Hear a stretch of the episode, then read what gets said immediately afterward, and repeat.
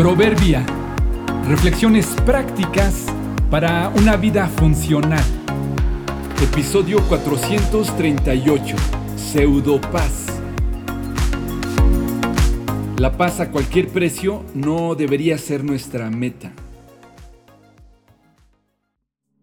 Para todos es importante vivir en paz, pero igual de importante que la paz es la manera en que se obtiene. Aparte de la verdadera paz que se consigue a precio alto, hay en la vida otro estado de aparente quietud llamado pequeña paz o pseudopaz. Es ese sentir de tranquilidad urgente que todos anhelamos en momentos de presión. Y lo usamos como solución inmediata. Se entiende mejor en frases como estas. Déjenme en paz o déjame hacer lo que quiero.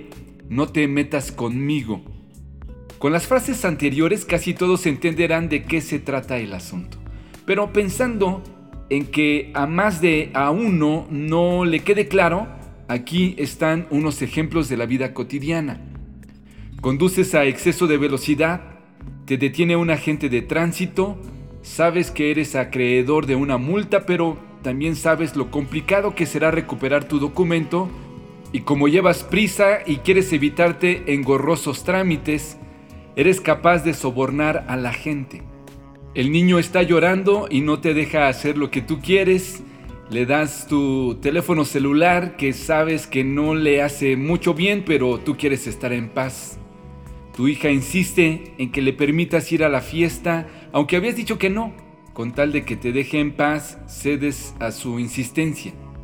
El cliente te está presionando para que hagas la entrega antes de tiempo. Tú sabes que no será posible pero mientes para que te deje en paz. No has aprobado varias materias y no quieres tener más problemas con tus padres, así que finges que estás avanzando y llegas temprano para que te dejen en paz. El autor del libro de Hebreos, en el capítulo 12, destaca que no debemos procurar la paz a precio de deshonestidad, porque en realidad esta es una paz aparente ya que aunque logres lo que querías y tengas quietud externa, no tendrás tranquilidad interna. Tu conciencia te acusa y tarde o temprano pagarás las consecuencias. No busquemos la paz a precio de todo. A veces es mejor aguantar un poco de guerra que ceder en tus principios y decisiones y deshonrar con ello a Dios y a ti mismo. Esfuércense por vivir en paz con todos y procuren una vida santa. Hebreos 12, 14a.